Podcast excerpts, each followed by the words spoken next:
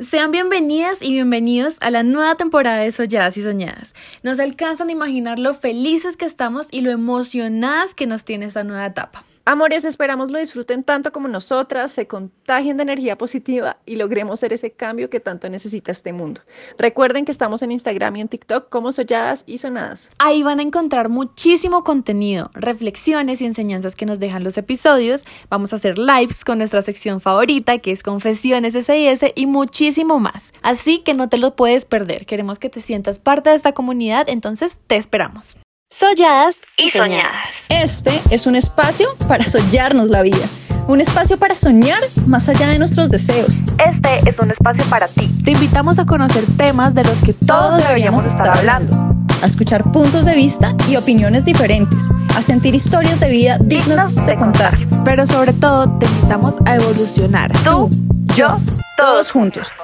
Yo soy Joana Saldúa. Y yo, la Useche. Y soñadas y soñadas son esas ganas de compartirnos entre todos energía positiva Vibremos todos juntos y seamos ese cambio que grita el mundo. Hola, hola, bienvenidos a un nuevo episodio de Soñadas y Soñadas. Yo soy Lau. Yo soy Joa. El día de hoy traemos un tema que nos parece importante hablarlo. Como ya muchos saben, somos colombianas y no podríamos dejar pasar estos momentos difíciles y de crisis social que vivimos actualmente. Para los que nos escuchan de otros países, vamos a contextualizarlos brevemente sobre el tema. El día 28 de abril, miles de personas salieron a la calle a protestar en contra de la nueva reforma tributaria del presidente Iván Duque. El gobierno, como respuesta, decretó toque de queda y lanzó a la fuerza militar para frenar a los manifestantes lo que avivó la llama de los manifestantes e incrementó el descontento. La reforma pretendía subir impuestos principalmente en productos de primera necesidad y esto para un pueblo asfixiado por el desempleo y la pobreza claramente no es una opción. Por lo tanto, las manifestaciones se hicieron cada vez más fuertes y justamente lo más alarmante ha sido la represión del gobierno ante los manifestantes, ya que durante varios días de movilizaciones en todo el país, en las redes sociales se registraron videos donde la policía y el SMAT agredían y disparaban contra los manifestantes y la cantidad de muertos, heridos, violaciones y desapariciones es sin duda alarmante. Así es, Joa. Hoy en este episodio vamos a hablar acerca de la salud mental, pues para nadie es un secreto que las noticias e información que hemos tenido que vivir este último mes han dejado no solo nuestras redes sociales colapsadas, sino nuestras mentes sobresaturadas de muchísima información y presión. Por esto invitamos a la psicóloga María Paula Peña. María Paula, bienvenida. Hola, hola, muchas gracias por la invitación. Mucho gusto para todos. Mi nombre es María Paula Peña, soy psicóloga clínica, eh, trabajo de manera virtual en un consultorio que he montado. Tengo actualmente varios profesionales especialistas trabajando allí y atendemos pacientes en cualquier parte del mundo. Eso es un poquito de lo que hago, además de crear contenido también para redes sociales. Bueno, no, nosotros estamos más contentas de tenerte acá, realmente porque pues como lo comentábamos, es un tema que es bastante importante y siento que no se le ha dado la importancia precisamente eh, pues que requiere el caso, ¿no? Entonces yo quisiera empezar eh, esta entrevista preguntándote, ¿es posible que una realidad que se vive externamente y que no nos afecta directamente a nosotros, puede que, no sé, no hayamos salido a marchar o, bueno, no estemos como metidas como tal eh, dentro del conflicto, pero nos pueda llegar a perjudicar mentalmente nuestra vida diaria? Por supuesto que nos puede afectar existe algo que se llama la empatía. Y a pesar de que algunas personas no nos afecten las situaciones em, puntuales eh, con la reforma o con las diferentes situaciones que se presentan en el país, el tema de los estudiantes, bueno, cada, cada sector tiene como su problemática. Igual la empatía es algo que se avivó durante esta época y yo creo que todos los colombianos hemos tenido semanas y días muy, muy tristes, eh, de ansiedad, de angustia, de preguntarnos qué va a pasar, hasta cuándo va a seguir esta situación, cuándo el gobierno va a hacer un cambio y pues por ende eh, sí es natural que todos estemos sintiendo ahorita muchísimas emociones encontradas y por supuesto eh, la salud mental se esté viendo afectada. Con respecto a toda la información que pues recibimos constantemente en las redes sociales, yo quisiera saber si o sea, toda esta información que nos carga tanto mentalmente, pues llegase a afectar como nosotros percibimos nuestra realidad. Por supuesto. Em, con respecto a esto, mm, las redes sociales, las noticias, etcétera. Bueno, ahorita yo creo que fue las redes sociales las que bombardearon totalmente, pues con lives, información, videos, imágenes. Se supone que, pues, lo que se escuchaba también por las redes sociales es que los noticieros no estaban pasando la realidad del país por temas políticos, entre otras cosas. Em, entonces, sí, yo desde siempre, desde siempre, es más, tengo contenido sobre este tema eh, recomiendo que se disminuya el consumo de noticias, porque sí, es importante estar enterados de las situaciones del país, pero cuando yo tengo que cuidar mi salud mental y pensar en mí, pues este es un factor clave e importante. Uno porque a veces son muy, muy amarillistas, otro porque a veces pueden tergiversar la información, otro porque, pues aparte yo ya sé qué es lo que está sucediendo, sé qué es lo que está pasando en el país y lo que hago cada vez que veo un video, veo una situación injusta, pues es que revivo ese sentimiento, revivo esa emoción y en mí se empiezan a producir muchas, muchas más sensaciones que, bueno, a la hora de eh, del descanso, de esos, de esos momentos como donde me recupero de todo lo que pasó durante el día, pues es difícil conciliar y es difícil mantener. Eso es algo que también se ha visto durante esta época, que es el insomnio, el tener pesadillas con respecto a todos los videos que, que hay por redes sociales, por internet, eh, el darnos cuenta cómo nos censuran, el darnos cuenta cómo eh, las mismas plataformas van cerrando como las imágenes o los videos que, entonces sentir como esa injusticia también, ¿por qué? ¿Por qué no nos dejan pasar la información? Eh, ¿Por qué nos bloquean las cuentas si pasamos información de lo que está pasando en Colombia? ¿Por qué disminuyen las visualizaciones para este tipo de contenido, para estos eh, influenciadores que hablan sobre este tema? Entonces son muchísimas cosas que se van reuniendo y que a la hora de tener esos momentos de tranquilidad en el día súper necesarios, pues empieza a afectarnos bastante y ahí es donde el primer factor desencadenante de la pérdida de la salud mental, que es el tema del sueño. Aquí estás tocando como sus primeros síntomas, pero me gustaría que profundizáramos un poco más para identificar que nuestra salud mental efectivamente pues está, se está viendo dañada en consecuencia de todo lo que estamos viendo. Ok, bueno, ese es el, el como uno de los indicadores principales, ¿no? El tema del descanso, del sueño. Eh, no solo es dormir y ya, sino también tener un descanso placentero.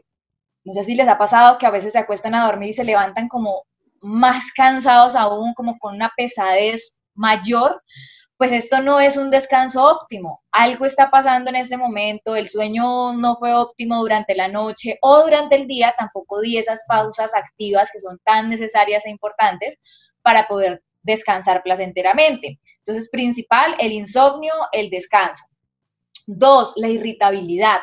Entonces, como hemos visto durante esta época, la susceptibilidad de las personas está a flor de piel y es que nos ponemos muy, muy irritables ante cualquier comentario, ante una frase, ante una persona y estamos todo el tiempo buscando cómo reaccionar. Estamos solo que, que medio nos toquen un poquito como si tuviésemos una llaga cuando una llaga está abierta y que alguien medio la roce, la toque para de una decir, hacer, eh, molestar, bueno, de una forma muy, muy irritable. ¿Por qué? Porque estamos lastimados, porque estamos irritados, porque está la llaga abierta en este momento. Entonces, eh, esto está produciendo no solo en el contexto social, que es cuando salgo, o por las redes sociales también podemos ver bastante conflicto entre amigos, colegas, entre otras cosas, sino también empiezan a haber estos conflictos en el mismo núcleo familiar, discordia entre los padres, los abuelos, los hermanos, discordia entre las parejas.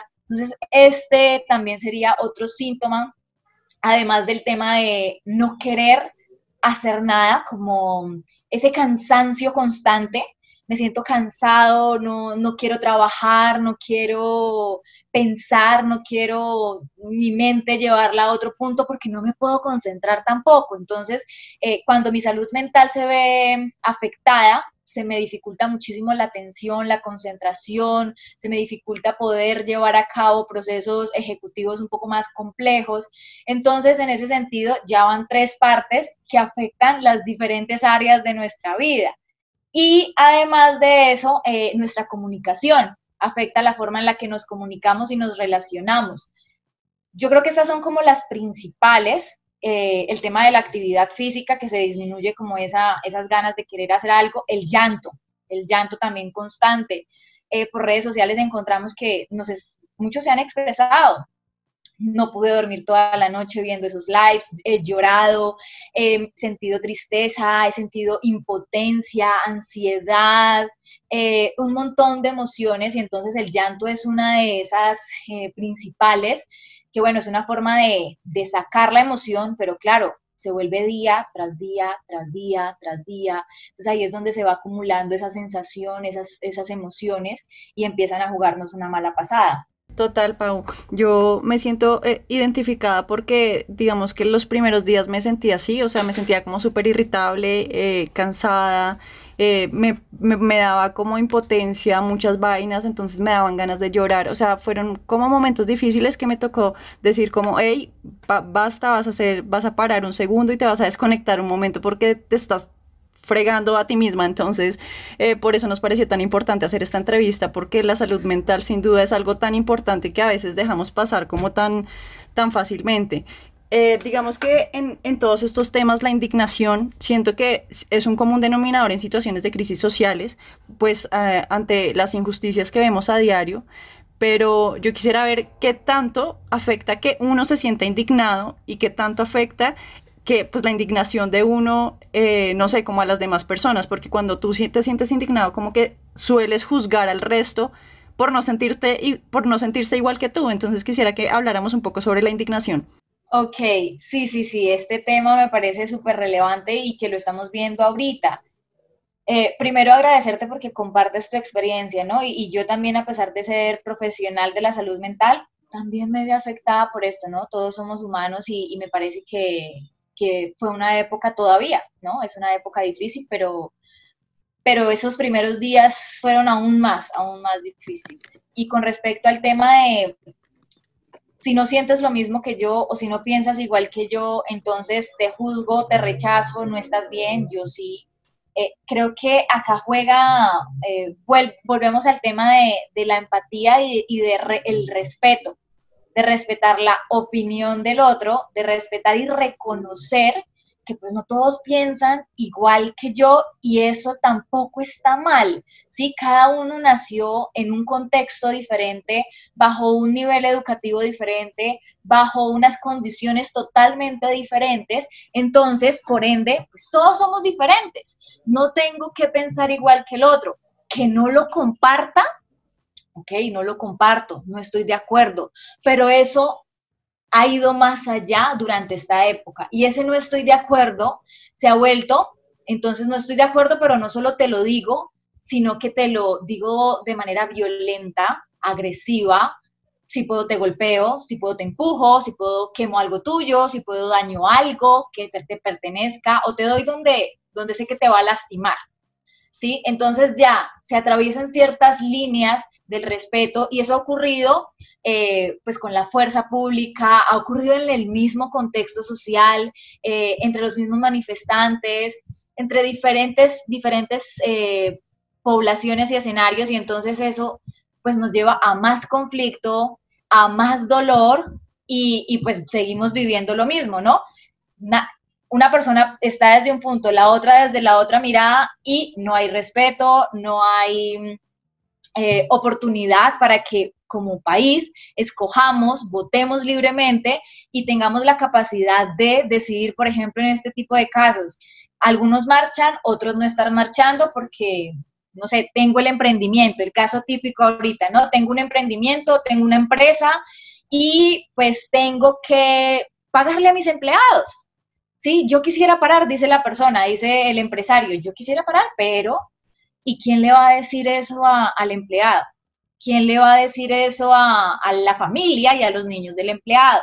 Y entonces viene la otra persona del paro y dice, no, pero es que, vea, tenemos que parar, o sea, si no nos unimos todos, si no hacemos esto juntos, pues nos van a ver divididos, somos una sociedad grande, tenemos el poder de hacer cambios, que también es súper válido y supremamente cierto. Si hay más gente, si hay más unión, pues se van a lograr más cosas, pero cada uno se para desde su posición y ambas son válidas.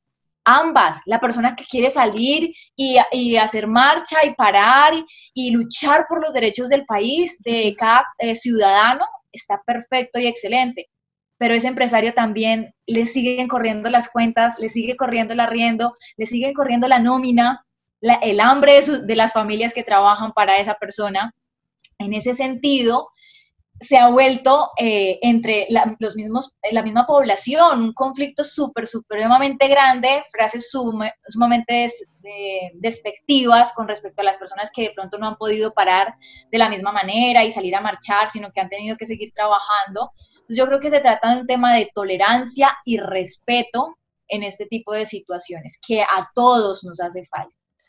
Completamente, Pau, es que tocas un punto tan importante que es exactamente como esa, el ser empático y entender que no todos vivimos las mismas situaciones y que tenemos que entender y literalmente ponernos en los zapatos de los otros.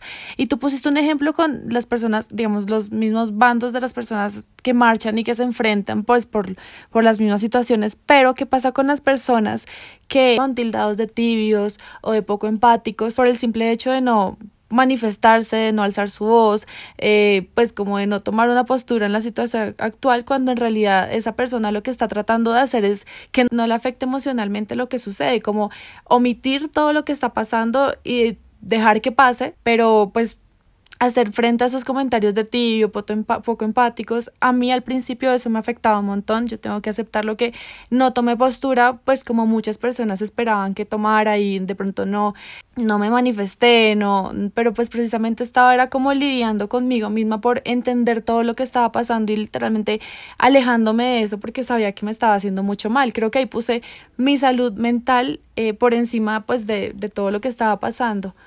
¿Tú cómo ves esto? ¿Cómo, cómo una persona puede hacer frente a estos comentarios? Bueno, eh, primero, nadie sabe las batallas que está luchando el otro. Desde afuera, todos tenemos una máscara, un traje donde pues nos vemos bien, pero nadie sabe qué hay detrás de esa persona, qué historia, qué problemas, qué piensa, qué le duele, qué le hace feliz, qué le atormenta, qué tanto se conoce eh, como para reconocer que empezar a manifestarse puede hacerle mucho, mucho daño. Entonces, en ese sentido, nos queda muy fácil señalar cuando pues desconocemos todo esto, cuando igual a mí también me ha pasado, yo creo que a todas las personas le, que, nos pongamos a pensar en ese momento, cuando hemos Em, estamos pasando por momentos difíciles, ocultamos, no decimos, no verbalizamos lo que nos duele, porque se nos dificulta pedir ayuda o decir algo. Es como que preferimos callar, eh, poner una máscara, una barrera y dejar ahí. Eso no significa que detrás de eso no haya dolor, angustia, pero que como tú estás diciendo, me quiero cuidar, o sea, necesito alejarme de esto porque sé que me va a lastimar, porque sé que me va a hacer daño, porque yo me conozco, porque yo sé cómo soy. No voy a salir a decir que estoy mal o que estoy llorando, que estoy muy triste, no.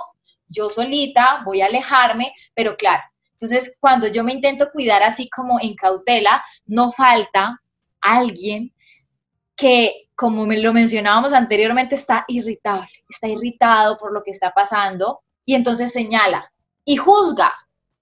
Y ahí sí, como, como dicen, eh, que tire la primera piedra el que esté libre de pecado, el que no esté pasando por ninguna situación. Nadie puede juzgarnos por cómo reaccionemos o por cómo actuemos frente a las situaciones, porque es que el único que sabe cómo las ha vivido soy yo.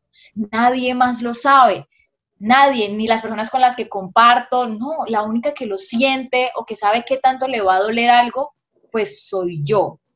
En ese sentido, a las personas que de pronto están pasando por esta situación, que sus familias o sus amigos los están tildando de tibios, primero, reconocer que ellos están, desde la empatía, reconocer que ellos también están pasando por un momento difícil y que su forma de reaccionar es a través de el, señalamiento, el juzgar y el ver los problemas afuera de ellos y no dentro de.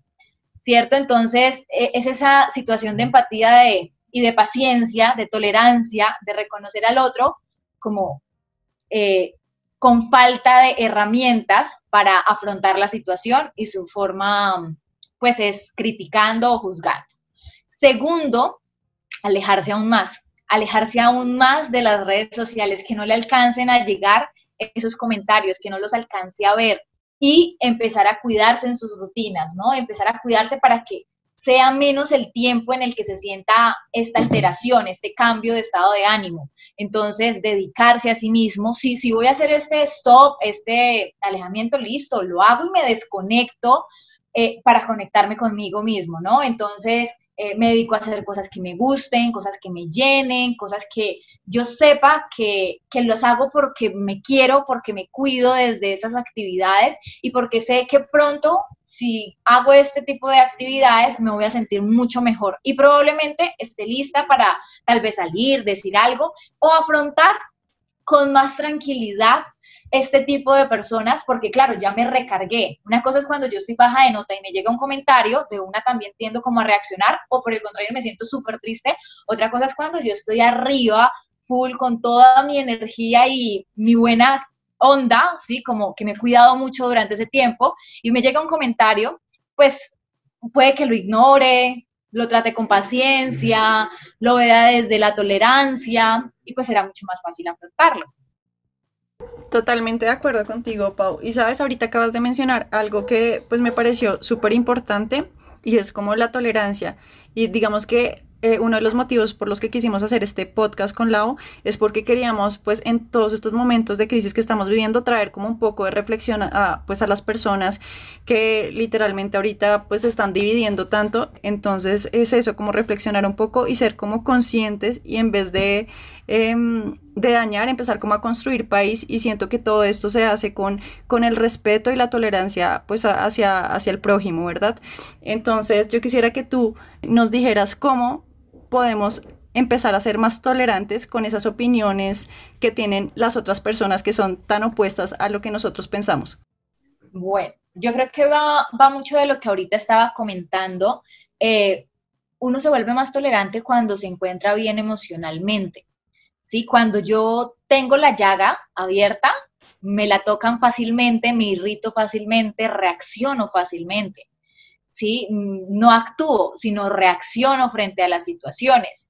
Entonces me siento como muy lastimada. Cuando yo tengo una llaga abierta, ¿qué tengo que empezar a hacer? A cuidarla, a de pronto hacerle curación, a tomar mi medicamento, hasta que esa llaga se empieza a cerrar poco a poco, se forma una cicatriz, una cicatriz, me empiezo a echar crema para la cicatriz, para que no me quede ahí tan feíta, me sigo echando crema y eso dura tiempo, eso no es de un día para otro, eso toma mucho, mucho autocuidado.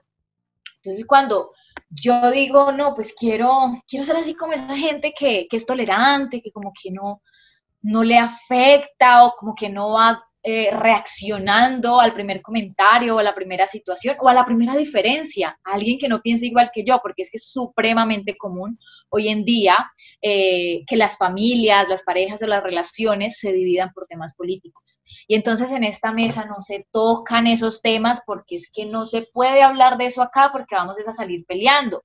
¿Pero por qué? ¿Por qué no lo podemos hablar de manera tranquila? ¿Por qué no podemos dar nuestros puntos de vista sin querer que el otro tenga o tenga o tenga o tenga el mío, sino desde la escucha activa, desde la reflexión y desde el entender a la otra persona desde su punto de vista y desde su posición? ¿Sí? Mi objetivo a la hora de eh, estar en esa conversación, pues que sea escuchar, dar mi opinión y si en algo le queda a la otra persona, genial, chévere. Si no, nada, tampoco soy un mago que va cambiando cerebros y opiniones por doquier.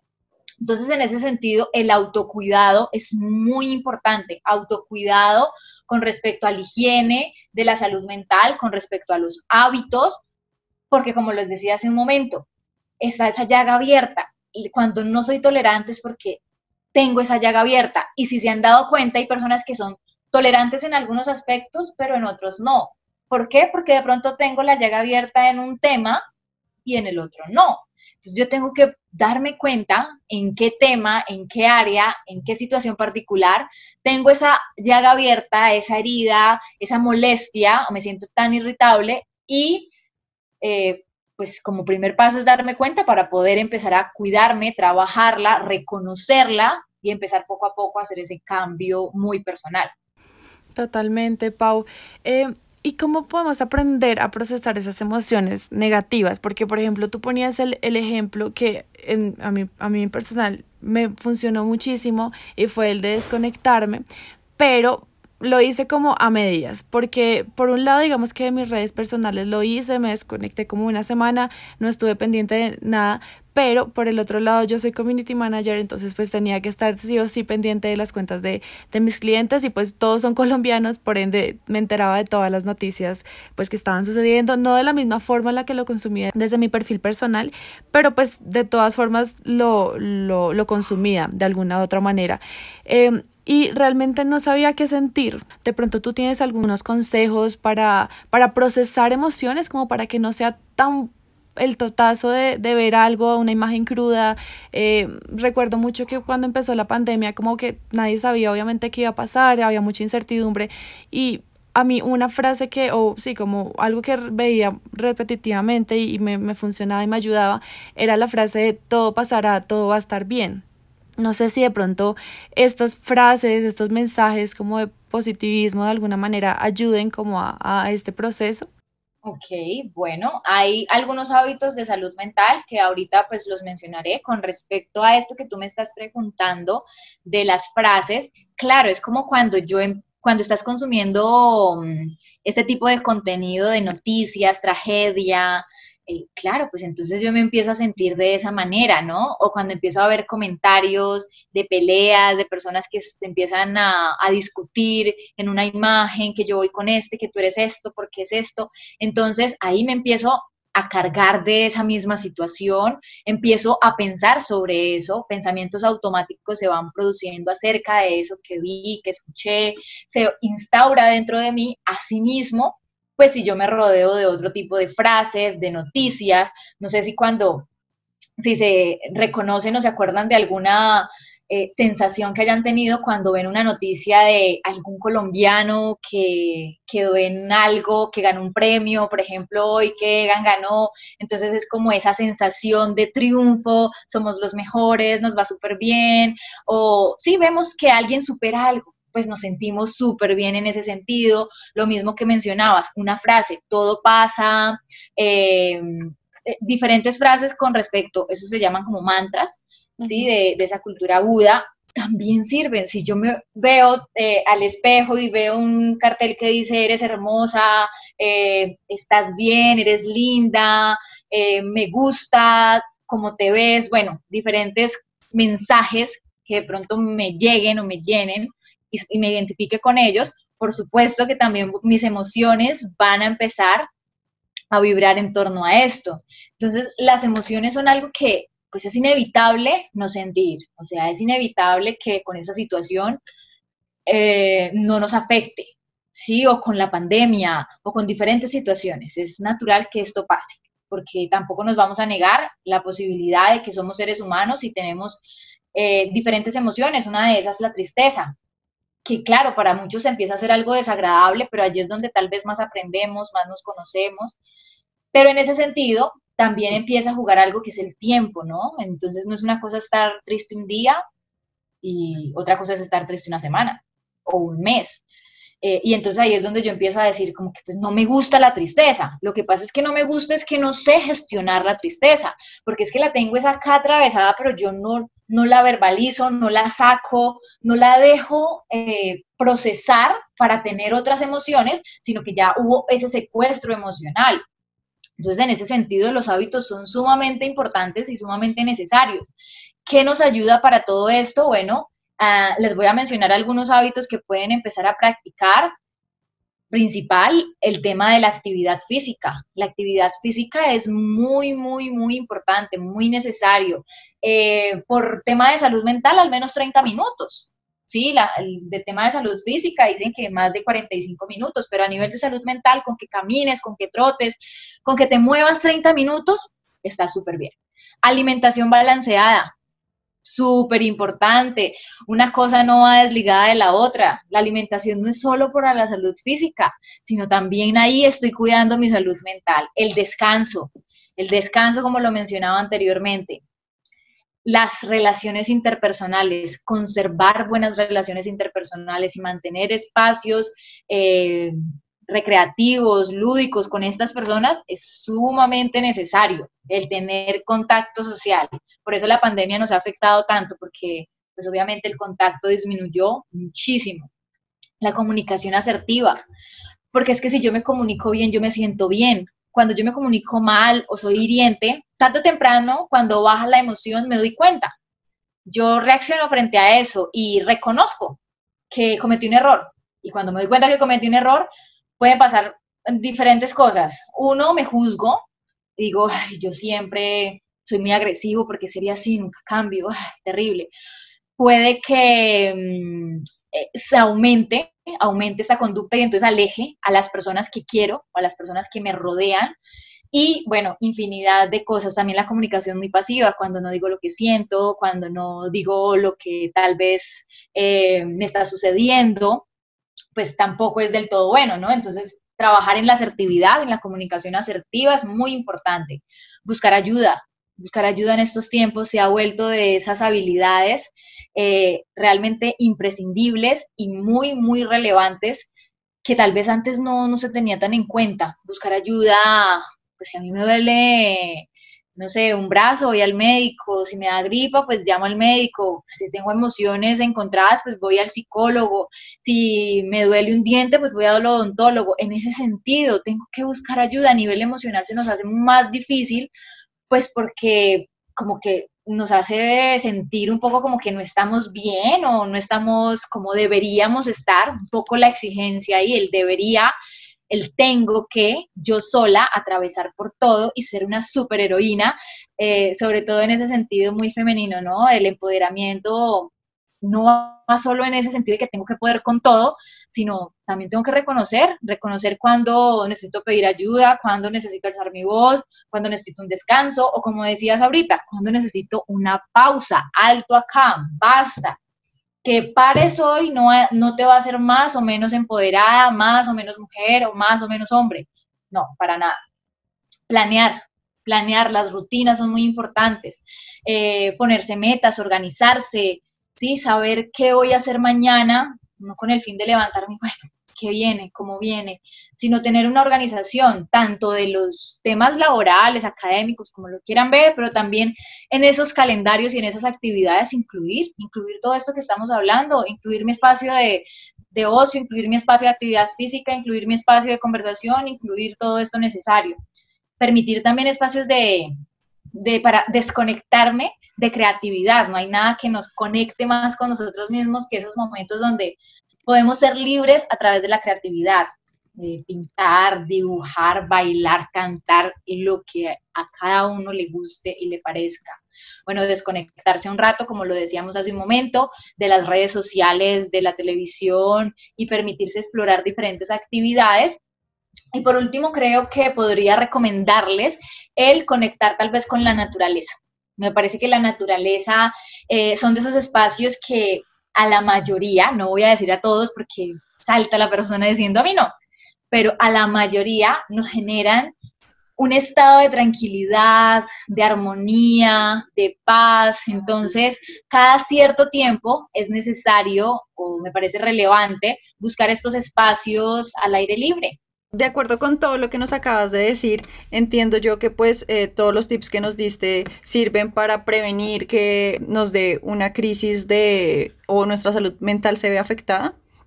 Pero yo quisiera saber si también estos tips sirven para, de pronto, si yo ya la estoy viviendo, o sea, si veo que los detonantes que tú nos mencionaste ya los estoy viviendo y siento que mi salud mental está completamente afectada, puedo aplicar estas mismas consejos de autocuidado que acabas de dar o ya tendría que, ser como cosas diferentes, como más específicas?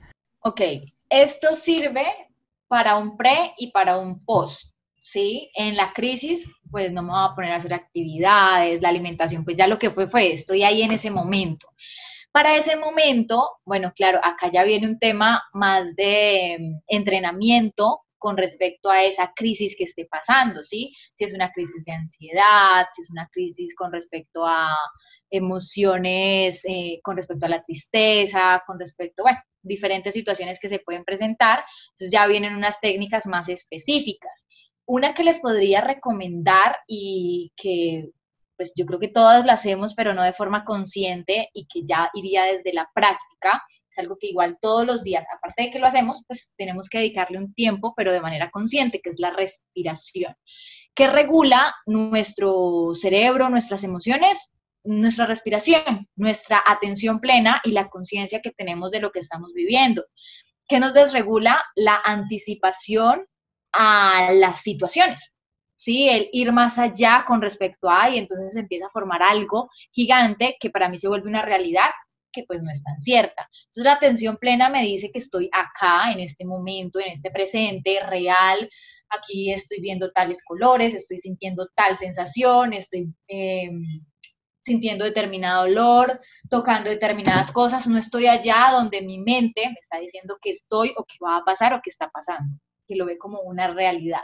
Es la respiración y para las personas que lo practican desde el mindfulness, desde la meditación, tiene grandes beneficios y en temas de, cuando estoy en mi crisis, en ese momento fuerte, eh, es sumamente necesario e importante. Claro, esto se entrena, como les decía, lo hacemos todos los días, pero no sabemos hacerlo de la forma adecuada o correcta o no sabemos para todo lo que sirve. Em, y las diferentes formas de hacerlo, ¿no? Entonces, em, digamos que para cada persona puede haber algo y eso se, se encuentra desde la terapia. Ahí va la invitación, súper importante, que de vez en cuando no olviden chequearse, que de vez en cuando no olviden trabajar en ustedes mismos y dedicarse a esa otra actividad de autocuidado. La terapia también va dentro de esas actividades de autocuidado, desde buscar esa ayuda necesaria para mis particularidades, ¿no? Y entonces, bueno, acá también el tema de la meditación me parece que, podría ser eh, sumamente importante para ese momento de crisis. Pero pues, como les decía, esto va desde la práctica, desde el reconocimiento y, y todo lo anteriormente mencionado.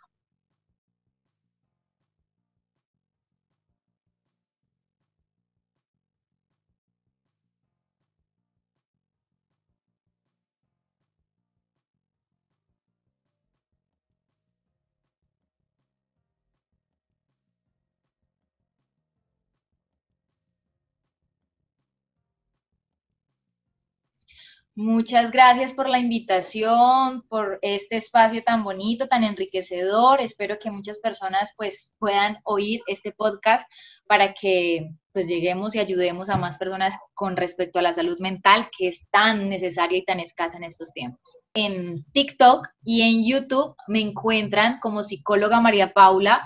en estas plataformas subo contenido muy, muy frecuente, al igual que en Instagram. En Instagram me encuentra como arroba ps piso María Paula.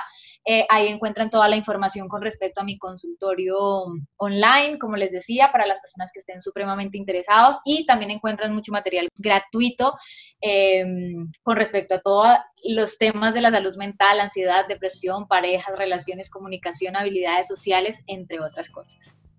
Perfecto, Paula. Muchísimas gracias a ti y a todos por escucharnos. Esperamos que les haya encantado este episodio tanto como a nosotras. Si saben que le puede servir a alguien, no duden en compartirlo y nos escuchamos la próxima semana. Bye. Bye.